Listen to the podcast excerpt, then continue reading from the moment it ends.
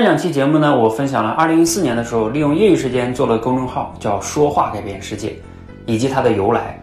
那2017年、18年的时候呢，我全职出来创业，所以呢要注册公司，考虑到商标的问题，所以我注册的名字呢叫“想说界”，因为“说话改变世界”字太长了，不适合做公司名和商标名。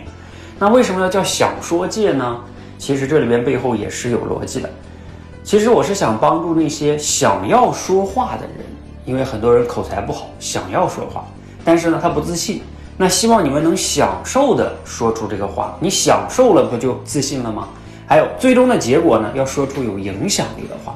所以翻译过来就是“想说界”的意思是，让你想要说话的人享受的说出有影响力的话。这才是想说界最开始的初衷，为什么要叫这个名字的原因，你了解了吗？